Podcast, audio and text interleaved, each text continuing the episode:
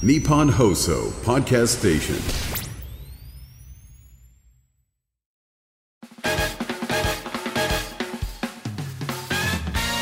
日本放送を圧縮してスズムシの羽に移植したいな。集中集中集中オールナイトニッポンポッドキャストトムブラウンの日本放送圧縮計画。どうもトム・ブラウンの布川です。冒険少年の時の暴れる君です。あらえあの時の暴れる君。あの時の暴れる。あ暴れる君ですか？そうです。えー、どういう気持ちだったんですか？あれは。もうあのー無です。あ無？えどっちの気持ちでもなかったってことですか、そうです。はあ。まあ何の時かはね名言は避けますけどね。はい。うん。いつもありがとうございます。いつもありがとうございます。どういうこと？でそう見てくれて。え？見てくれて、はい。い、やそんなに見てないけどね別に。あそう、どの回見てくれました？えー、えー、暴れる君のこと脱出するやつあーまあ、俺はやっぱ有吉ゼミを見てるからさ、はい。うん、基本的にはやっぱりそのそっち側。激辛見てくれた？あ昔ね、うん。昔やってたもんね、うん。確かにね。ありがとうございます。暴れる君ああ何？どっちの方が大変だった？激辛とさ、うん。あの脱出。あー激辛と脱出で言うと、どっちも大変でした。えーどっちからにして？はい。どっちも大変なのは分かるからはい。どっちかでお願いしますよそれまあそうですね、まあその長い時間、結構ね食べ終わった次の日が結構激辛大変だったりするんで、激辛は激辛で大変なんですよ。で、まあそね。の無人島から脱出するやつもナイフ1本で僕結構やったりするんで、だから結構本当に何も見つからない時とかもあったりするしなんかこうねいかだ作ったりする時にその場が大変っていうので結構大変さが結構違うんでじゃあな本当にコーツなかなかつけられないっていうえー、まあ俺はでも脱出の方が大変なのかなって思うけどな。ああそうですか。うん。どどどどっちだと思います？その。えだから俺は脱出の方が大変だと思うけどなああそうですね。じゃあ僕は激辛です、ああそう、うん、えなんで覆ったの今？それ意見割れた方がやっぱりいいかなと。えいやでももともと違うって言ってたけど。えなななんで？いや意見割れた方が。あそうなの？なんで激辛の方がいいの？じゃあ。うんいい？激辛の方が辛いっていうかさあ辛いねやっぱりその次の日に結構あの辛いものなんでお腹がねあのまあ、えー出す時トイレ行った時とかにちょっと痛かったりするんで。あやっぱりそういう2日間ちょっと大変っていうところもあってそうかなっていう。あいや脱出するのなんかもっとだって長いんじゃない、もっと長い2日に1人どころじゃないんじゃない？あれ。それでさ一人で何も食べれずに自分で自給自足みたいな感じで脱出です。イカダも作って脱出です。脱出なんでしょ？脱出です。脱出なんじゃん。脱出です。脱出なんじゃん脱出です。あ脱出の方がやっぱ大変だったんだねじゃあ。ちょっと嘘ついてたなじゃあ。すいません。えー、そうなんだ、暴れる君暴れる君太ったねでもね。あそうっすか、だいぶ痩せましたよ。痩せた、はい。や暴れる君別にそんな太ってるイメージないけどね。あそうっすか、ん。だいぶ痩せましたけだどね。でだだいぶ体重いってる。110キロが超えてるでしょ？だって。まあそうですね、あのー、113キロあったんですけど、110点えまあまあまあー、まあまあまあまあまあこの後ね楽しみにしてほしいですけど。下手くそがよ！ずっとよ！何ずっと普通のこと喋ってんだてめえ！で最終的になんかこの後のコーナーのやつ言おうとしやがってよ。危なかった何回かさなんか自分はそうは思いませんみたいなふりをしてたんだけどさ全部かす 全部自分はそうは思いません言えよ。4回ぐらい振ってたんだぞ俺。それなのになんか「いやいやまあ本当にあの激辛ですかね」みたいな。何それ？お前が最初にさどっちかってどっちも同じぐらいって言うから俺違う方を言ったら自分はそうは思いませんって言うかと思った。確かになそのギャグあったな。あるよ。おかしいただただダラダラ喋ってるだけだから。おいこいつちびれるくんとかもあったもんな。しびれるかの子供ね。子供な。とかね。まあいあるけどね、コロナ禍中にそのなんか髪伸ばしたやつとかもあったもんな。いろいろな。あったあった。いろいろあったけどね、何も出てこなかったなんだ それ。なんだ貴様は。あ道夫です。一応かい？はい。ああいいやよろしくお願いします、えー、10月13日配信の第105回圧縮計画でございますね。はい。えー番組シールを中野に貼るプロジェクト2枚目のシールを貼ってきたそうです。あそう。こちら貼ったお店は以前話題に出ていたコーヒーロードさんですね。あ美味しいですからね。僕らがたまにネタ合わせとかするところあの工場委員会で、えー、道夫が僕をぶん投げてあの僕が脳天から落ちた時に、えー次の日に話し合った場所ですね。あそうだっけ、はい話し合いました。よく覚覚えとけてめえ なんで覚えてねえんだよいやいやその瞬間は覚えてるけど次の日にあったのがコーヒーロードかどうかは覚えてなかったコーヒーロードだったんだよ。俺はな、脳みそ、脳天から当たってるけど覚えてたよ、全部。おい、あそこでさ、さすがにあれやばいよ、お前。ねえそうですよ。でも本当に。にね、あの昔ながらの喫茶店のメニューで美味しいですよあのあのナポリタン系のやつとかいいですよね。あとパフェとかもね、昔ながらのこう感じですごい美味しいです。美味しいとこですけども、はい。こちら、例のごとく、店内のどこに貼られたかは内緒ですね。あ内緒。皆さんで探してください、えーシールを貼ってきたのは100回記念の圧縮合体を編集して元の人間に戻れなくなったスタッフ松崎くんですね、はい、残念ですね。残念。そりゃそうですよ。あんなの聞かされたらさ、ね、なんで東大行ったんだよ、ね、こんなことするために本当に。よ洋卒で大丈夫です。幼稚園。そんなのやらせたら洋卒。でいいですよ。かわいそうにね本当に、えーちなみにシールを貼りに行った足で中野のチェーン店に行ってレジの店員さんにシールを貼らせてくれと直談判したそうですよこれ。ああ、ね。ね、もうねなかなかなかのチェーン店らしいですねこれ。そうですよ。だから普通そういうチェーン店って、あの、本社にアポ取ってくださいって言われたりするのよ。で、実際やっぱり本社アポ取ってくださいって一周されたらしいの。よ。まあそりゃそうでしょうね。わかんないかな。まあだから普通に考えてさ。いやだからこれは頭良すぎるのよだから。あ良すぎて良すぎて東東大の弊害よだから。ああそうか。すごいね、これは。ねえいやいや。かあの100回記念の圧縮があって編集してる時にもう脳が壊れた。可能性は俺たちの責任だちょ、えーあとね前にあの梅屋さんね。あの一枚目貼ってある梅屋さんに行ったっていう SNS でのあー見た写真。ありますね。ね嬉しいですよ。あげてくれてたね。ね。コーヒーロードもぜひね皆さん行ってみてください。ねそうだね。梅屋さんもねちゃんとあの皆さんちゃんと貼ってある場所は隠してくれてる人が多い。だからすごいです。ああ、え隠してない人もいた？えっと誰かがなんか一人なんとなくの場所ぐらいは言ってたけど、そう。どうする？でも別に全然いいんだけどね。どうする？どうするっていうか別に こっちは別にあの止めてないから。まあ別に教えた方がいいんだけど、そう。だからなんかねどうやらねあの店の人も隠してるらしいよ。あそうなんだ。教えてくれないの？いや、違う違う違う。教えてく、店の人に聞いたら、あ、こちらになりますっていうのを教えてくれるんだけど、えー、普通サインとかってさ、なんかそう、皆さんに見えるように貼ってあるじゃん。だけどそうじゃなくて、なんかね、何かで隠してるらしい。え隠してて、で、店員さんに言ったら、あ、こちらですって言って、そのなんか隠してるものを避けてくれるらしいちょっ。と待っておてんだと思われてるそうだね。待ってくれよ梅屋さんずっと恥ずかしいんだね。待ってよ悔しいよ、俺は。嘘だろ？そうだよ。どうなってんだよ。え、あんな田舎のに行ってんのに、俺たちは。マジかよねえまあでもそれで店員さんに声かけたら、えー見れますんでぜひともねお願いします行ってみてくださいえーあとずっと募集しているにもかかわらず一向にメールが集まらないコンテンツ。昔見た変わったおばさんおじさんの情報です、うん、今回もこれといった昔見たおばさんおじさんエピソードは集まらずなんですけども、えー、ひいおばあちゃんひいおじいのメールは来てますか？どうですか？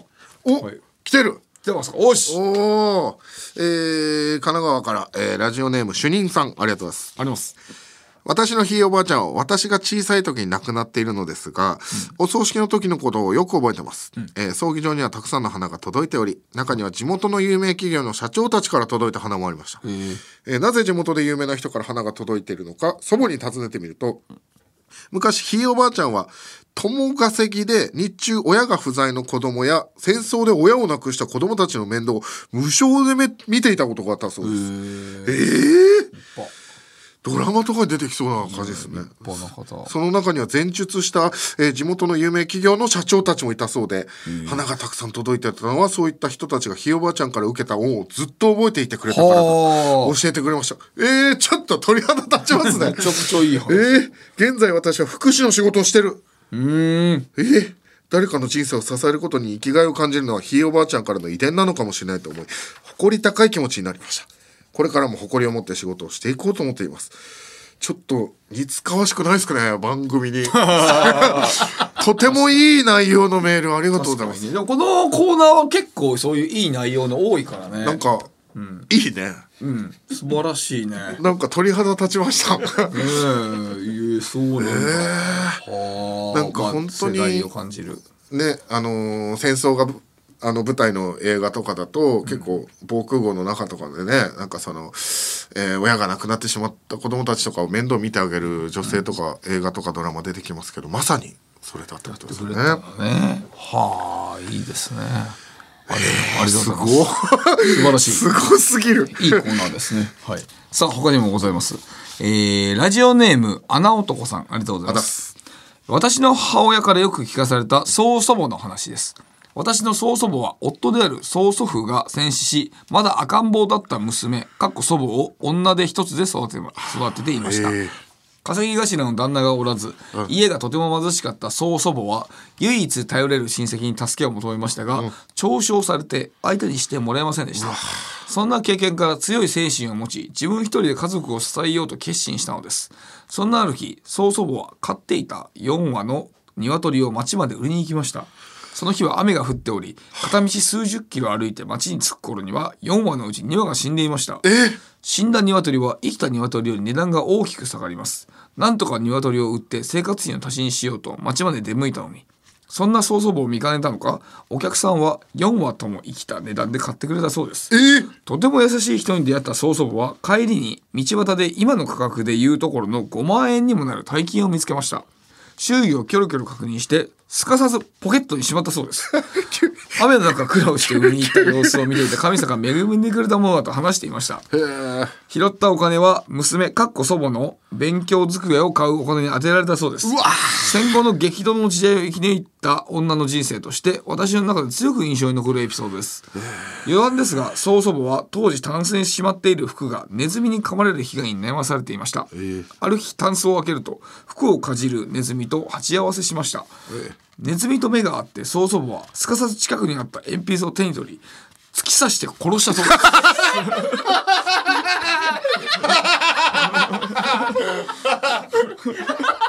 おいおいおいおい。いね。なんかさあ強いね。の上下のさアップダウンがすごいのよ。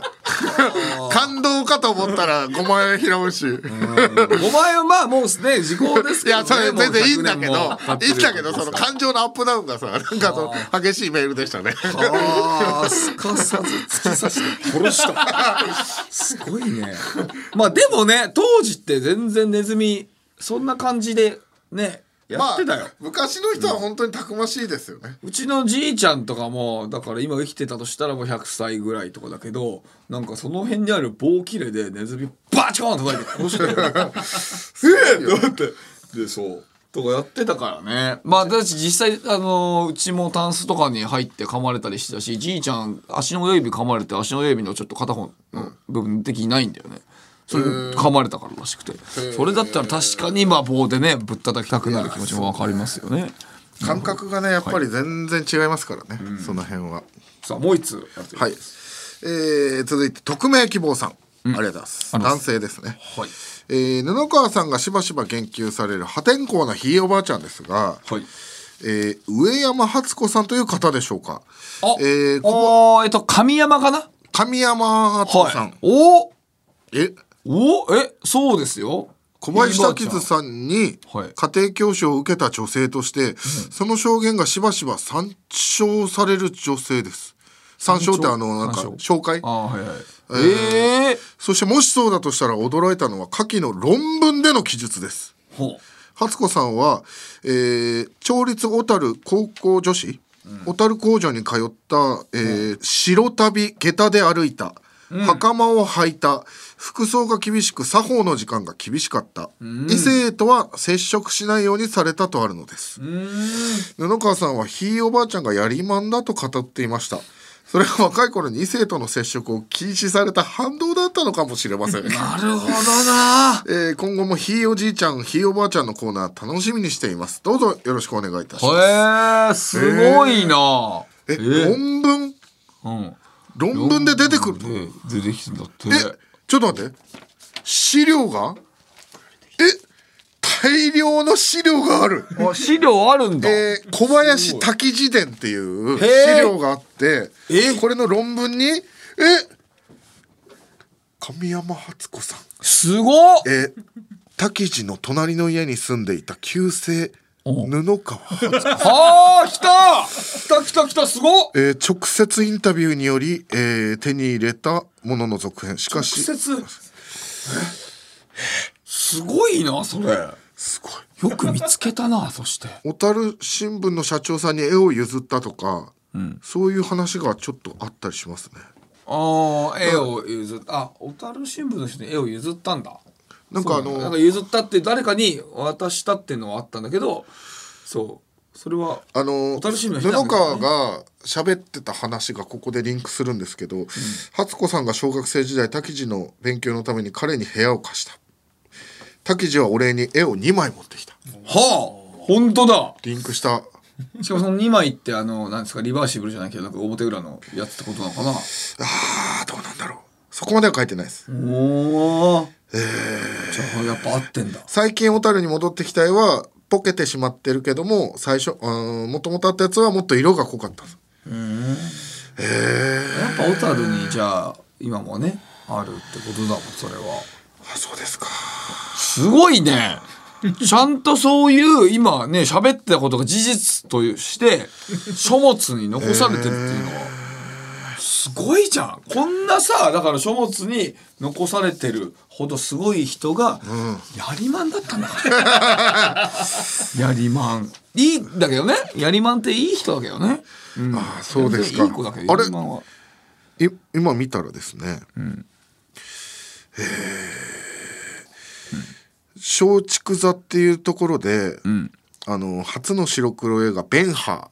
ー」ベンハーってなんか昔の大作映画らしいですけど、これをね滝地さんとか、あの別のなんか有名な人僕この知らないですけどサンゴさんなどと45人で彼女は一緒に見に行ってたと。へえ当時の映画なんてねだいぶ高いもうね上流階級みたいな人しか見れないんじゃない？でそのひいおばあちゃんがその小林滝次さんに数学を教わってて、その勉強してる横顔を滝次さんはよく鉛筆で描いてて、それをなんか見せてはこう普通に捨てたりしてたって。はあ。おしゃれだね。そんなの書いてる家庭教師ってね。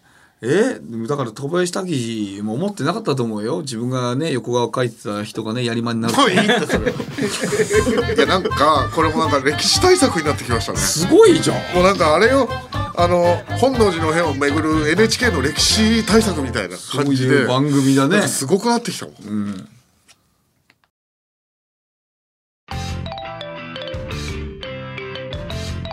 男性ブランコの浦井です。平井です。月替わりでお送りする土曜日の「オールナイトニッポン」ポッドキャストを担当します。ポッドキャストそれは地上波のラジオでは飽き足らず天皇世界の音声コンテンツにまで手を出したパーソナリティとリスナーの戯れ10月土曜日配信です。聞いてください過去の「オールナイトニッポン」が聴けるラジオのサブスクサービス「オールナイトニッポンジャム月額500円で番組アーカイブが聞き放題。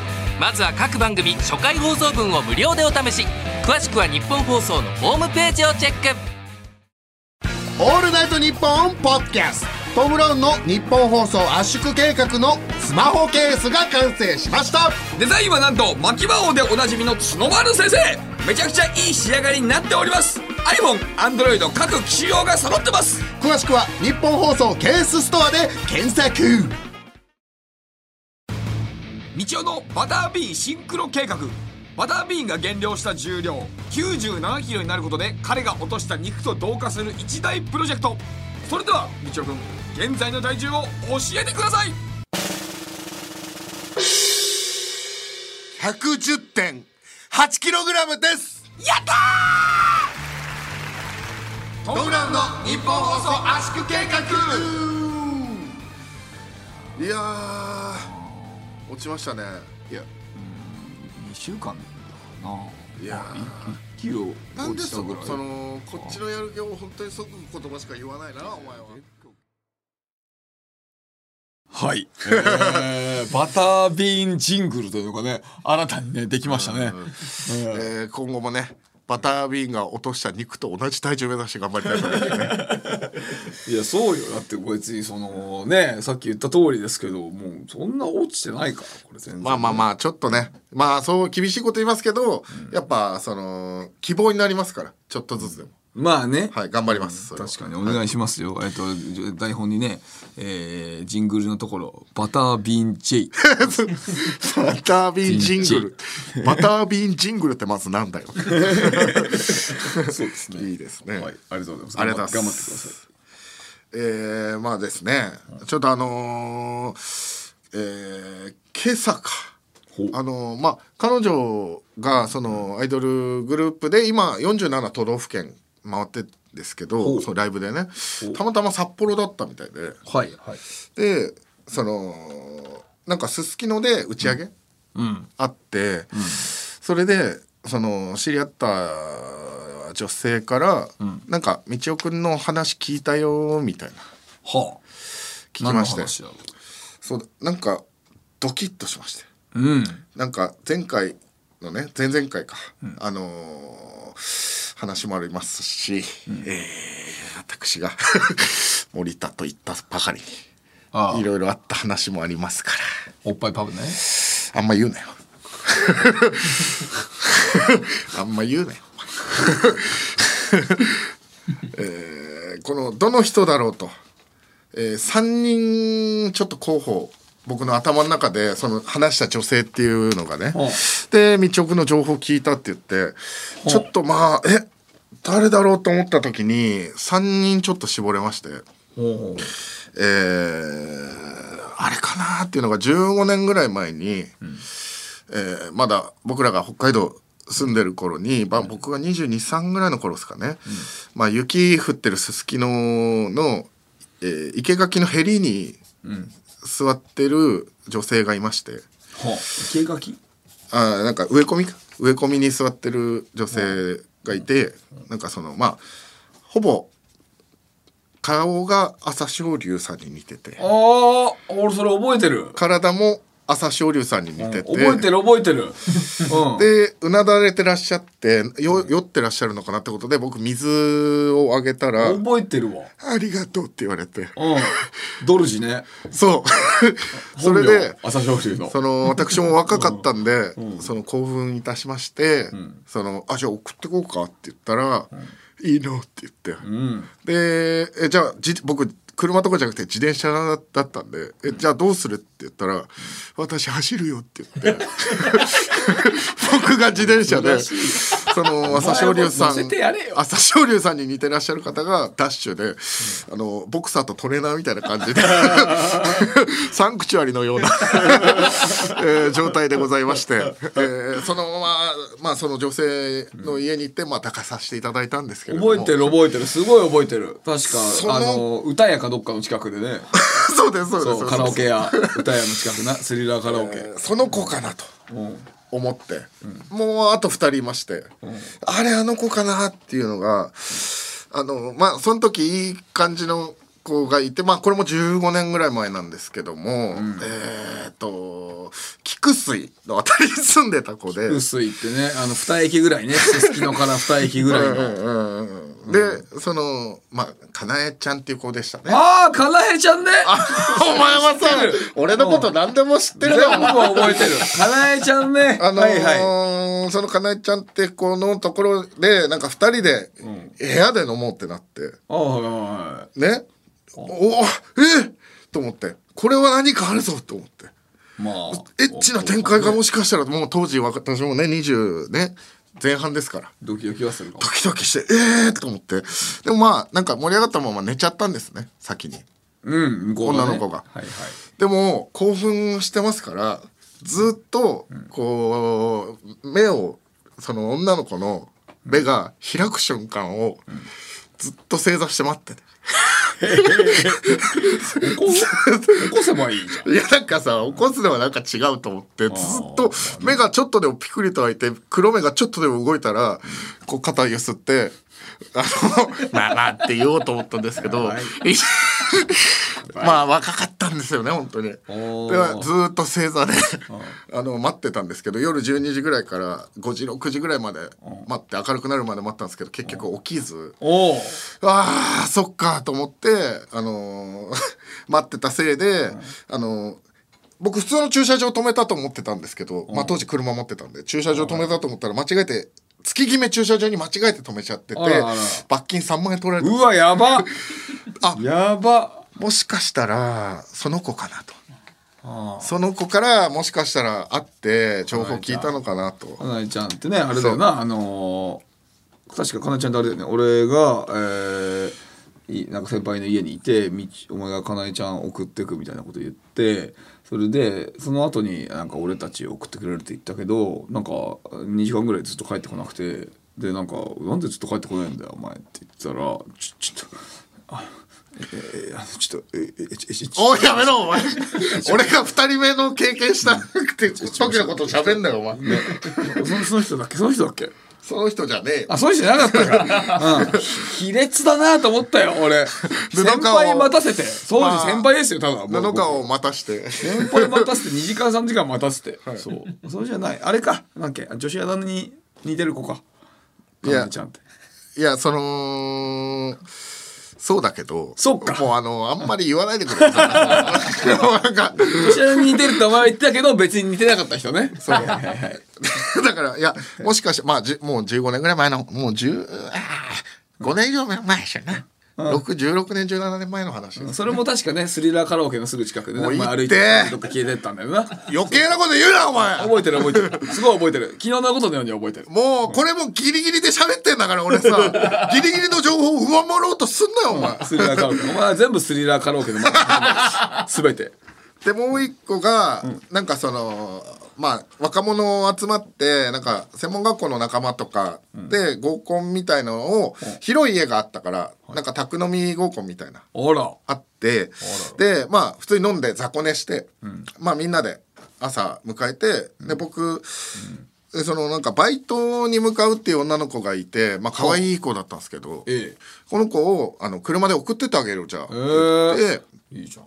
車で送ってったんですよ、でそしたらちょっと寝起き雑魚寝で寝起きしてたから、ちょっとなんか服装が軽く乱れてて、まあま肩がちょっとはだけててあ。あら。なんかその胸が大きい女性の方で、はい。ちょっとはだけるだけで、そのまあこんな方なんですけど乳首がちょっと見えそうになって。えではだけててあ乳首見えそう。あどうしよう。乳首あこうもうちょっとで角度もうちょっとで見えるってなったところで前の車に小づいてしまいました。えーその時の女性がもしかしたらあって情報聞いたのかなっていういろいろ頭くるくるくるって回ってまあいきなり言われたからびっくりしてその彼女からね LINE 来て頭くるくるくるって回って結局なんか普通にガールズバーに入るところを見たっていう人だけの話だったっていう話。そりゃそうだろ。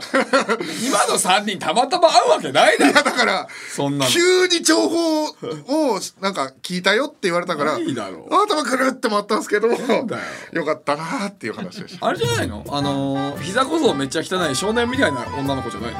おいやめろ。膝小僧めっちゃ汚い少年みたいな女の子じゃない？あのそれ以上喋るな。違う？オードリーの「オールナイトニッポン」神回大募集キャンペーン。ラジオのサブスクアプリ「オールナイトニッポンジャムではオードリーの「オールナイトニッポン」のこれまでの放送の中であなたの好きな回記憶に残る回を大募集。オードリー東京ドームイベントの宣伝グッズプレゼントも。詳しくは「オールナイトニッポンジャムのホームページをチェック。アンガールズの田中です。山根です。オールナイトニッポンポッドキャストアンガールズのジャンピン。聞きどころは？よくさこうラジオでも音楽でも聞きどころはっていう質問あんじゃん、あれってね聞く気がない人の質問だと思うのよ。聞く気がある人はさ、だそうです。毎週木曜夜6時配信です。北海道のテレビ局 UHB の人気番組サウナと日本放送が夢のコラボ。耳から整うリラクゼーションプログラム藤森慎吾の有楽町サウナクラブ。有名人サウナーをお迎えしたりサウナクイズがあったりあなたをまどろみの世界へ誘います。藤森慎吾の有楽町サウナクラブポッドキャストで毎週水曜配信。オールナイトニッポン」ポッドキャスト。トム・ブラウンの日本放送圧縮計画。改めましてトム・ブラウンの布川です。おとぼけビーバーです。おとぼけビーバーは道夫が昔行った格安ラブホ。いやすごく綺麗でねいい場所ですけども。ね。はい。さあそれではこちらのコーナー行っちゃいましょうトンブレインリスナーの皆さんが我々のブレインとなりトム・ブラウンのネタを考えるコーナーです。私道夫が言いそうなつかみのギャグを送っていただいております。あのー前回ねこのコーナーめちゃくちゃ採用になりました。ね、はい。全部採用だった。からえー、どんどん行きましょう、ありがたいですよね本当に。そう本当に使ってるからね、えー、まずはラジオネームリンゴ輸送 C さん。ありがとうございます。ありがとうございます口の中でイソギンチャクを育てたいな。集中！集中！集中！口内アクアリウム口の中で、うん、イソギンチャク育ててたらなんかこう開けた時気持ち悪くていいですけどね。口をね。まあでも想像しやすいですし。道夫だったらまあそんぐらいはあるかとか思っちゃうかな え？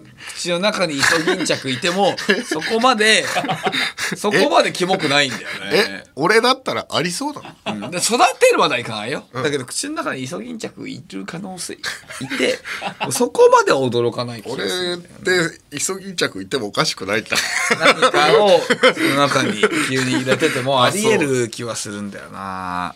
じゃあほ？ほで。はいわかりました。はい保留か。そうです。でもいいですよ。えー続いていきます。えーラジオネーム市民大清掃さん。ありがとうございます。レアカードは藤井明に食わせます。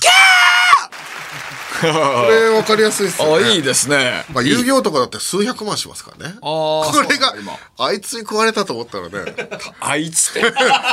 大先輩だぞ。藤井明さんね、まあ口臭そうですしね。いやお前が言うなよ。お前バウーでお前くせえって言われてたんだから。バウー。バウーでインドネシア語でくせえみたいな意味だっていう。その説はすいませんでした。中で会いましょうで。えー、ただ藤井明さんを知ってる世代じゃなくなってる気するんだよな今。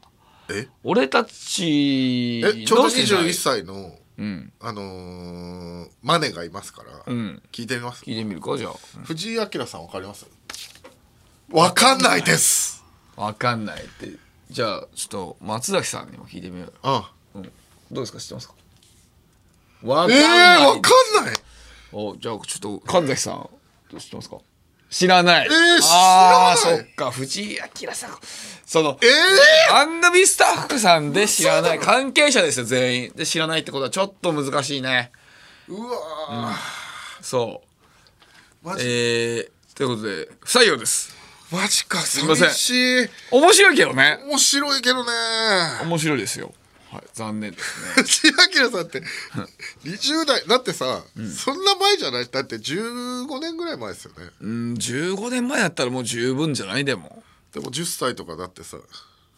あーしあ口からトランプトランプ出す人っていうので口からトランプ出す人っていうので分かったとなるほど。ああそっか。じゃあまあこれでは難しいね。ちょっと文字数だいぶ増えちゃうから。そうだね。うん。残念。OK 残念。えー、続いて、えーラジオネーム三代目グッチ雄三さん。ありがとうございます。ありがとうございます。食器用スポンジを甘辛く煮つけて佐藤しおりちゃんにご馳走したいな。集中集中集中面白いですね。食器用スポンジっていうのがなんかあの染みそうだしね。汁がなんかなんか汚そうだしな。新しいお笑いのジャンルですよこの。おうまきもい ちょっと長めだけどな。長いですね。でもまあキャーはこれぐらい長くないと。集中ね。あーごめんなさい。集中はこれぐらい長くないと受けない可能性もありますけどね。だからまあスポンジでいいのかなもしくは。まあね。いやどうしよう。うーん。保留ですね。えちょっとこの場で直して使えるようにした方がいいんじゃない？もしくはスポンジを甘辛く煮つけて佐藤しおりちゃんにご馳走したいな。まあまあうーんまあね。食器用スポンジの煮付けを佐藤しおりちゃんに食べさせたいなとか。食器用スポンジの煮付けって一瞬で分かんないな。食器用スポンジの煮付けって何？ってそういうのがあんの？とか思っちゃいそうななんかえー、保留？うーん面白いけどね。保留かな。まあいいけどね。いい。けど保留、うわちょっと難しいー前回たくさん出たから今回もと思ったんですけど。えーいやでもいいいいっすよ。いいんですけどね、面白いね、えー続いて。ラジオネーム着ぐるみ剥がされ瞑想中さん。ありがとうございます。あります勝俣国和にさすまたをぶっ刺してから油で揚げてさすまた串カツにしたいな。ぁ主張主主張勝俣国和じゃなくてさすまた串カツ。あーあー面白いけどね。これはいいですよね。面白いんだけど道夫が言わなそうだね。でもボケでは、プライベートではないかもしれないけどボケでは言う可能性ありそうじゃん。プライベートではないかもしれないけど。さすまた串カツっていうはプライベートでは言わないけど、ボケでは可能性あるよ。そうかな。漫才のボケとかうーんさすまた串かうーんどうね。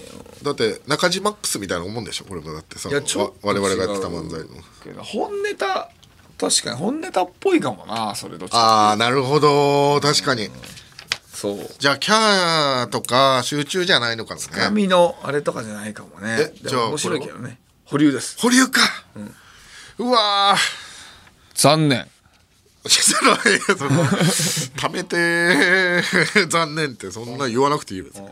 えー続いて。ラジオネームフォイスル恋チュンクッキーさんありがとうございます。君の膵臓以外を食べたいなぁ集中！集中！集中めっちゃ綺麗でいいんじゃない？君水。君の膵臓以外を食べたいな。ぁこれいいんじゃない？こういうのやったことなくない？この、まあね。キモさとロマンチックが合わさってなんかこうロマンチックじゃないけどなんかこのねただそれはキモ映画タイトル。キモンチックですこれ。映画タイトルだからキモンチックではないけど。おーどう？君水ちょっと古くないですかね？どうかな？ちょっとじゃあ聞いてみるまた君水は知ってんじゃない？君水は知ってる。ますね。知ってる、知ってる。君水はまあえ逆におじさん方がしわかんないかな？あ君水わかります？知ってるでしょ。あわかる。いやおじさんがだって俺より年下だぞ達郎さんね全員俺たちより年下だよ。えおじさん知ってる？いやおじさん知ってるってだから君水って言ってんだろ。布川おじさんも知ってる。知ってる知ってる。うん知ってるけどなんかちょっと旬っぽい話な気がするんだよね君水って。里見孝太郎さんとかが知らない可能性あるよね。里見孝太郎さん知らなくても大丈夫だよなんて一生見ないから。あそっか。あーうん保留で。お願いします。君水ちょっと旬な、えー、俺結構これ好きなんだけどな。いやこれ旬な旬な時だったら受けるっていうパターンのやつだったらこのラジオネームムも超好きフォイスル恋チュンクッキーっていう。まあそれはねいいけどね、うん、でもいいいいですよ。すごいいい。えー、旬かどうかのものになってると思いますおそらく。お前保留デーじゃん今日。いや大体保留でだ。マジかよ。大体保留でだ。これダメ？うん、だっていやそれはだって俺たちさ実際にやるんだから。これでもさ俺はそれは甘やかさないよ俺は。うん。商業的にやんないよ。こうなんかラブラブ映画のもじったのがないからいいかもって思ったんですけ何ラブ映画？どいやその恋恋愛映画でいい青春恋愛映画ね。何ラブ映画？あわかりました。じゃあ続いてラジオネームスター・ウォーズさん。ありがとうございます。鹿の角を頭に移植したいな。集中集中集中これはセント君みたいな感じですよね。そうね。想像しやすいんじゃないですか？僕頭似てるし。もうセント君を一回で想像はできないと思うよ俺はそれ結構頭いい人だでも俺を見てるんだよ。これ今声だけだけどいやいやいやそ俺を一瞬で分かるのは結構むずい話だね。漫才で俺が出てきて俺の顔見ながら、鹿の角を頭に移植って言ったらもうセント君や。いやいやそれはだからセント君っていうワードを言わないと一回じゃ分かんないと思うな。うっそおそらくそうだね。バッファローマンとか思うかもしれないよだって鹿の角だよだって。うん。でもそれでも角牛の角じゃん。角っていうの時点でそう思うかもしんないしね。あーええ保留デーじゃん。保留？にしようとしてるまた。大体保留でだからあ大体保留で、一回保留で。ごめんなさい。お願いします。じゃあ続いていきます、えー、ラジオネームミスターバックドロップさん。ありがとうございます。ありがとうございます。カップ焼きそばのお湯でお墓を洗ってあげたいな。集中集中集中なんかいつもと違う雰囲気のヤバさでなんかいい気しますなんかバチが当たりそうな感じのヤバさというか、うーんとねでもね。気持ち悪さじゃない感じがして。これは多分ね嫌だと思うね聞いてて。えボケでも？うん。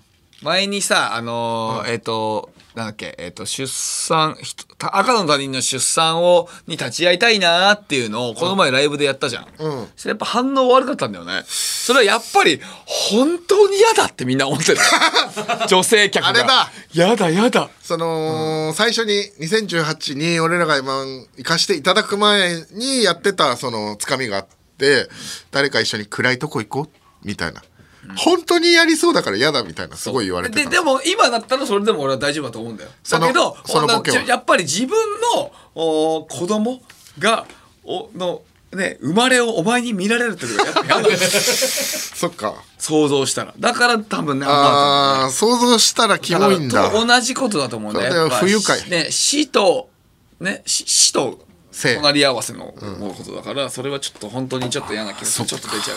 可能性が高いえじゃあ君の膵臓以外はどうする？いやいや保留です。君の膵臓も保留って言いましたよ。保留ね。保留です。まあ鹿が一番可能性やっても確かに。まあ鹿。まあ鹿ちょっとじゃあうーん採用でもいいかなと。じゃあ、千斗君の鹿の角をあん俺の頭に移植したいなとか。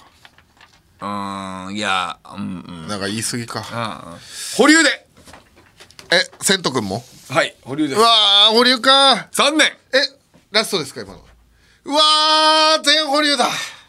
残念でした。悔しいよ。皆さん残念でした。これみんなが思ってる以上に俺採用したいんだよ。でも布川鉄壁なんだよ。いやいやいや。なんかお前何なんかみんなの仲間みたいなテンションで喋ってんだよ。生かな？生かって古いな。懐かしいな。27時間テレビのやつ。香取慎吾さん。いいんだよ、はい。えー、ということで引き続き道夫が言いそうなつかみのギグをお待ちしております。メールの件名に「プリーン」と書いて送ってください。他にも濃い。中野スクープ芸人バズ記事書き乱すなりのメールをお待ちしております。詳しくは番組公式ツイッターをご覧ください。受付メールアドレスはトムアットマークオールナイトニッポンドットコムトムアットマークオールナイトニッポンドットコムトムのスペルは映画ミッションインポッシブルデッドレコニングパート1はいつまで上映してるの？のトムと一緒です。トム・クルーズのトム TOM でございます。ツイッターはハッシュタグトムブラウン ANNP をつけてツイートしてください。黒ポチなしです。トム・ブラウンの日本放送圧縮計画そろそろお別れのお時間です。やっぱこうジェネレーションギャップえぐいね。ああまあちょっとね確かに。まあまあでも予測はできたけどね。藤井明さん知らなそうだなとは思った、うん。それはあったけどね。藤井明さんこの若者が知らないの結構ショックだ。あまあでもえだってさ世藤井代の人っぽいけどな。藤井明さんとかがその営業で大学の学祭とか呼ばれた時になんかあんま盛り上がんないってことでしょ？いや盛り上がるよ別に。い いやそう最初ね。明さんのそう最初出てきたばっかの時はなんだ誰だっけなってなってその後あれトランプやってうわあってなるしそもそもすごい。だからそれが一番すごいことだからね。あもともと持ってる芸がすごい芸がすごいってことがすごいことだから。確かに。そうそれだよ。だからそのね俺俺そう俺この前ね、あの愛子さんのうん歌手の愛子さんの、うん。ライブのツアーファイナル行ってきたんだよ。おいそう NHK ホールおおやつ。ね俺ちょっとねちょっとね感動しちゃったね。え？すごいなと思ってあの人25周年なんだ今年。それでえーまあ普通に曲何曲も歌ってその後アンコールあってその後ダブルアンコールもあって、ダブダブルアンコールってどういう意味？ですかまあ、アンコールあってその後にもう一回アンコールがかったらもう一回出てくるみたいなパターン。じゃあ興奮するねそれ。あるの。それでもまああるっちゃある。あそうダブルアンコールって。ただねダブルアンコールでね普通は1曲2曲歌歌ったら終わりなんだけどね8曲ぐらいやってたと思うよ。ええ。すごかったよキラキラとか歌ってる昔の曲とかね、えあんま歌わないんだけど25周年だからちょっと歌いますってか。あんま昔の歌はそんなに歌わないのに歌ってくれるってめっちゃ興奮じゃない？ですかそのファンの人って。そう25周年だからって言って歌ったりとか、えあーそうあの「愛の病」ってねそのみんな知ってる曲なんだけど愛が好きなら。そうとか歌ったりとかしてさ。で最後に歌った曲が「あのストロー」って曲があるんだよねストロー。いや赤いストローさしてあげるっていうのがあるんだけど、俺はこれすごいと思ったのはね、まあ、最近そのストロー最後とか結構多いんだけど結構歌手ってねその最後の曲って大体決まってるのよ。いろんなアーティストって。でもそれってまあなんだろう売れ始めとか、とかちょっと売れてちょっとした時ぐらいにいい曲が大体ずっとねその最後だったりするんだけどね。愛子さんはこう20年以上経ってから一番最後の曲に持ってける曲がまたできたっていうのはねすごいことよ。そんだけ引き出しがめっちゃあるってことすごいね。最近の曲なんだ。そう。めっちゃ最近ので結構ね、そのバツったりもしててそう覚えやすいキャッチーで、それが最後にねまた新しくこの20まあ25周年の前からある曲だけど 20, 20年ぐらいかな？ぐらいあるけどそれがまたなってるっていうのがすごいなと思って、だから藤井明さんもまだまだいけるよ。いやそれはどういう話の持ってき方したの？こっからいけるわざわざ言わなくていい。藤井明さんも。もう一回。もうほっといてやれ。違う引き出し持ってくるから。藤井明さんはもうほっといてやれ。関係ないから。行くよ。大丈夫。藤井明さんは愛子さんになれる。すごいテクニックだ。だいぶあの違いますけど。雰囲気は。そうまあね。ね。いやいや本当にすごかったです。はい。えー、というわけでトム・ブラウンの日本放送圧縮局また来週お会いしましょう。さよなら。来週もこの鼓膜で。さよならさよならさよなら。